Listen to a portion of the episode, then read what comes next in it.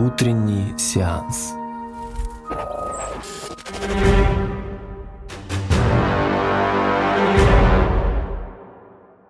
Привет, это Глаголев FM и первый выпуск подкаста «Утренний сеанс». Меня зовут Кирилл Душловой, и каждую неделю мы будем говорить о новых фильмах и не будем забывать про старые. Половина нашего подкаста всегда будет посвящена наиболее яркой премьере, а вторая его половина – фильму постарше, который тем или иным образом к этой премьере относится. Сегодня мы поговорим о главной новинке этой недели – картине Гильермо Дель Торо «Форма воды», Дель Торо один из самых интересных жанровых режиссеров Голливуда, а «Форма воды», в свою очередь, один из главных фильмов ушедшего 2017 года. И кино это в первую очередь про любовь. Главная героиня фильма Немая Элайза работает уборщицей в секретной лаборатории. Э, Все это происходит в городе Балтимор. А однажды вечером в спецконтейнере в лабораторию завозят пойманного где-то в Амазонке человека рыбу, такого навороченного ихтиандра – Сперва движимая интересом, потом симпатией, а потом и чувством, Элайза заходит к амфибии на свидание, и в один из визитов она слышит, что на человека-рыбу особое притязание имеет местная военщина. На дворе тем временем 63 год, и к этому здесь все атрибуты. И уже здесь узнается Дель Торо как постановщик. По его картинам всегда было видно, что ему гораздо более интересен фасад, чем то, что внутри. Даже про него говорят, что в теле такого талантливого большого человека скрывается восьмилетний мальчик. И он сам никогда не скрывал, что он любит игрушки. И видно это по лабиринту фауна в первую очередь. И теперь вот снова по форме воды. Он строит как бы альтернативный, упрощенный, как будто рисованный 63-й год. Да, здесь есть и холодная война, и русский разведчик по фамилии Михалков. Есть зарисовки эпохи, но в том и дело, что Дель Торо с эпохой в первую очередь играется – рисует ее по общей масс-культурной памяти. И с формой воды это ни в коем случае не претензия. Акценты здесь совсем другие. Уже упоминал я лабиринт Фавна, и в этом фильме ситуация совершенно такая же. Нет смысла спрашивать у Дель Торо, почему именно гражданская война Испании или почему именно Балтимор в 63 году, а просто потому что все эти эпохи сильной эстетикой, в которых ему хочется разворачивать свои истории. И на этом все, на этом точка – какой-то исторической рефлексии ждать не приходится. А, если считать «Лабиринт Фавна» главной картиной Дель Торо, по крайней мере, до «Формы воды», то здесь он идет даже дальше. Вот «Лабиринт Фавна» фильм совершенно замечательный, на мой взгляд, но если вы попробуете выудить из него какие-нибудь смыслы или обобщения, то едва ли получите что-нибудь большое. А в своем новом фильме «В форме воды» режиссер идет гораздо дальше. Смыслы здесь и сложнее, и изящней – Хотя вот мнения по этому поводу расходятся. Американский священник-радикал по имени Кевин Суонсон называет новый фильм Дель Торо концом культуры, это цитата, концом цивилизации в том виде, в котором мы ее знаем. А у Кевина Свонсона есть подкаст, подкаст американского священника-радикала, и где он цитирует книгу «Левит», и в частности тот момент, где говорится, что если человек вступит в связь с животным, то нужно казнить и человека, и убить животное, и вся картина Дель Торо, по его словам, построена исключительно вокруг межвидового сношения.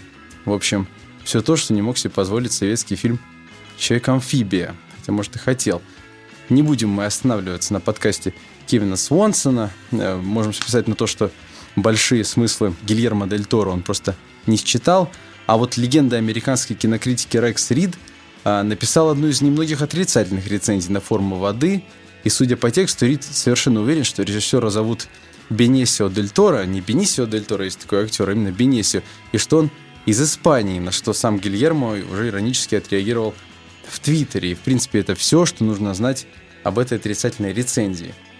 А, на самом деле в картине много очень хорошего. Есть одна совершенно выдающаяся актерская работа. А, главную роль бессловесной уборщицы сыграла британская актриса Салли Хокинс, и получилось у нее, на мой взгляд, потрясающе. Описывать здесь ничего не буду, это надо видеть. А Человека-рыбу или амфибию играет Даг Джонс, вероятно, самый неизвестный известный актер в Голливуде. Человек, который всегда играет исключительно монстров и только в гриме. И появляется он во всех фильмах Дель Торо. Это такой очень интересная фигура. Человек с патологически большими руками, очень тощий, с очень пластичной мимикой – способны выдержать любой грим, и поэтому всегда, когда в Голливуде нужно пригласить кого-то на роль э, загримированного чудища зовут Дага Джонса, потому что он не будет капризничать после часов наложения грима, он просто сыграет то, что должен, и все выдержит.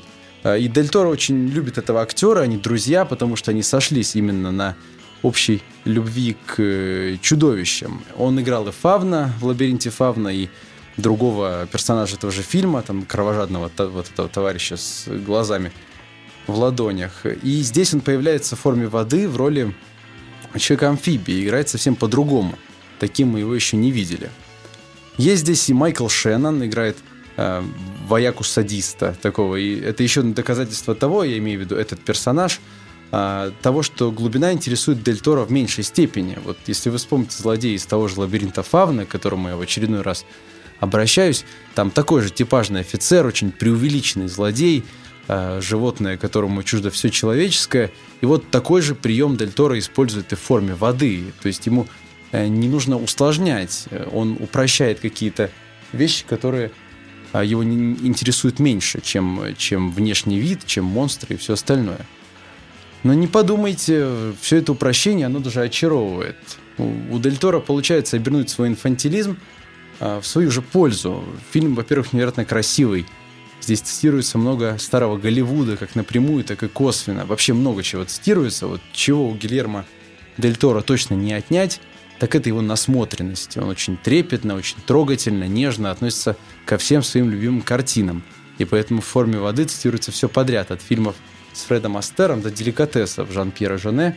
А, в очень эффектных, красивых сценах это вы обязательно увидите – вот так плавно через цитаты мы подобрались ко второй части нашего подкаста, где, напоминаю, мы вспоминаем фильмы старые.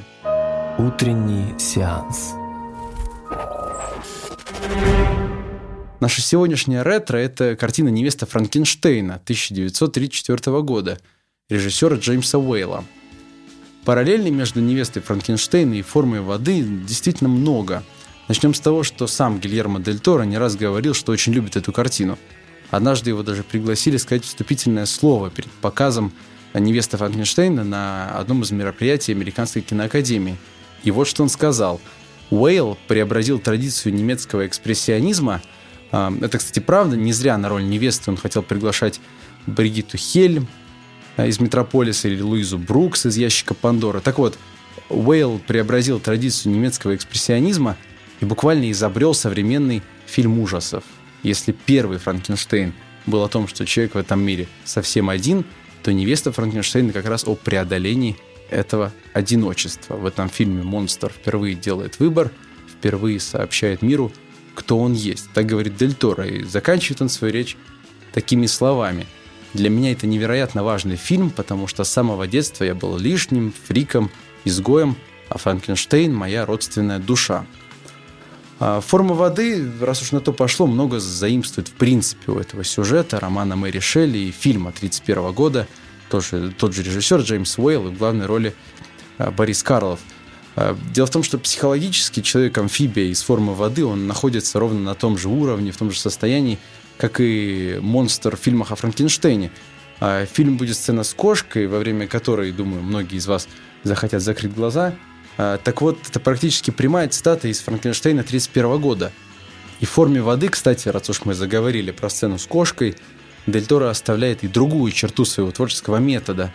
Такую маргинальную для голливудского кино жестокость. Она очень комиксная, на мультяж, но тем не менее а, там, где любой другой э, режиссер, жанровый режиссер Голливуда отвернул бы камеру или а, кровь бы по экрану не пустил, Дель Торо именно этим и занимается. И это часть его а, выразительного стиля. Вернемся к невесте Франкенштейна. Дело в том, что во многих аспектах он заслуживает внимания даже больше, чем оригинальный, чем первый фильм. Если первый Франкенштейн все-таки был экранизация романа, то второй это уже настоящая голливудская классика. Когда Франкенштейн принес выдающуюся прибыль, продюсеры задумались о сиквеле. Но снимать было нечего, потому что события романа, который лег в основу первого фильма, они кончились как раз вместе с первым фильмом. И они начали придумывать историю заново. Так вот, невеста Франкенштейна начинается с пролога. Значит, английская гостиная с камином. Сидят у него лорд Байрон, Мэри Шелли и Перси Шелли, поэт, ее муж.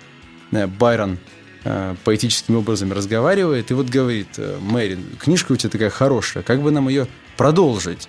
Она говорит, ну это можно. И вот тут начинается действие фильма. А, пролог с таким простым отношением к мировому культурному наследию мог появиться, как мне кажется, только в старом Голливуде, и этим он и хорош, и удивителен. И вот здесь начинается история после этого самого пролога не о том, что человек одинок в мире, а о том, что человеку важно от этого одиночества избавиться. А, и форма воды, пусть более сложными образами, сложными словами, это картина о том же. Вероятно, самая сильная деталь фильма – немота главной героини выросла из одной из сцен а, невесты Франкенштейна. Там чудовище сбегает преследования, находит хижину слепого скрипача. А, и скрипач не видит, как выглядит его гость, поэтому он единственный во всем, а, во всем городе, во всей округе принимает э, монстра Франкенштейна и идет с ним на контакт. В форме воды то же самое, есть тот же мотив, и совершенно уверен, что он позаимствован из э, фильма Уэйла то, что и главная героиня, и человек-амфибия оба не могут разговаривать, открывает для них другие формы коммуникации, главной из которой по Дель Торо становится любовь. В контексте Франкенштейна открываются и другие смыслы формы воды. Если первый рассказывает о человеке, который пытается стать богом, то фильм Дель Торо говорит о человеке, который пытается бога себе подчинить. На это в фильме указывают вполне конкретные слова и детали – то есть э, Гильермо Дель Торо, как и его кумир Джеймс Уэйл, не просто цитирует, он еще и преобразовывает, в том числе и смыслы. В 1985 году режиссер Фрэнк Родом снял продолжение «Невесты Франкенштейна». Если вы вдруг заинтересуетесь, фильм этот называется «Невеста», и главную роль там играет Стинг. Так что есть вещи еще более маргинальные, чем фильмы ужасов старого Голливуда. А фильм 1935 года, в свою очередь, входит сейчас во все возможные списки голливудских шедевров, и, конечно, по праву. Как и любой такой старый фильм ужасов, э, я имею в виду только голливудский, потому что к немецким это не относится, «Невесту Франкенштейна» вы, скорее всего, захотите смотреть друзьями и родственниками. Шумно и весело, но не факт, что к концу не усядете всей компанией рефлексировать по поводу судьбы человека в этом агрессивном мире. Ну а потом сразу в кино на форму воды, чтобы увидеть, что и в этом агрессивном мире – есть место любви, даже если она это человек, а он рыба. Это был Кирилл Дошловой, подкаст «Утренний сеанс» для глаголев FM. Утренний сеанс.